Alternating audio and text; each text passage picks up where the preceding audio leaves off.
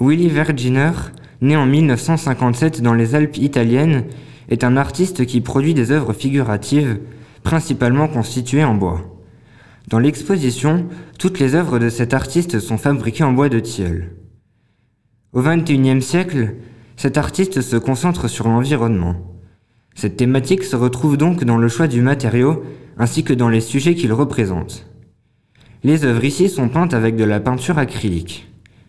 Ces représentations sont très étonnantes. L'artiste utilise une tronçonneuse qui est un outil très brut. Pourtant, il réussit à confectionner des réalisations très précises et très nettes.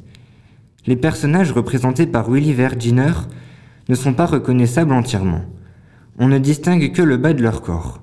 Ils sont anonymes, universels, ils représentent l'homme avec un grand H. Five Past Twelve fait partie d'une série d'œuvres que l'artiste a réalisées et dans lesquelles nous retrouvons toujours un tonneau.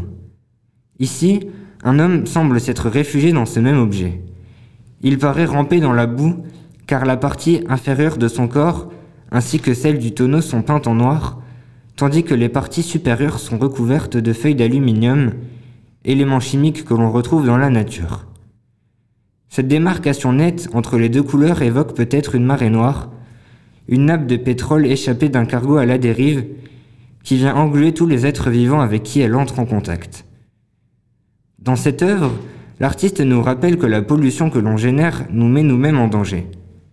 D'ailleurs, le choix du tonneau n'est pas anodin. Il fait aussi partie des objets flottants qui infestent les océans. Le titre peut rajouter du mystère. Il signifie en français midi 5. Quel sens cela peut-il avoir? Serait-ce l'heure du naufrage? Le moment où l'individu trouve son salut dans le tonneau? Dans Fa sembrare più corto il camino Pas de corps, pas de visage. Seuls les pieds et les jambes sont visibles. Il donne l'impression d'être prisonnier du mur. Mais à nouveau, les pieds sont peints de façon uniforme, dans un bleu très sombre. Serait-ce encore une allusion à la pollution? Sans doute, mais cette fois, il est question du sol, car des feuilles d'arbres sont restées collées aux chaussures. Comme l'œuvre est placée en hauteur, c'est donc le spectateur situé en contrebas qui se trouve englué dans l'espace pollué. Dans ces deux œuvres, l'utilisation de la couleur fait sens. Elle met en lumière les catastrophes environnementales que nous provoquons et nous fait prendre conscience de certaines dérives de notre époque. Toutes ces œuvres entretiennent une forte relation avec le spectateur. Elles peuvent être interprétées de nombreuses manières.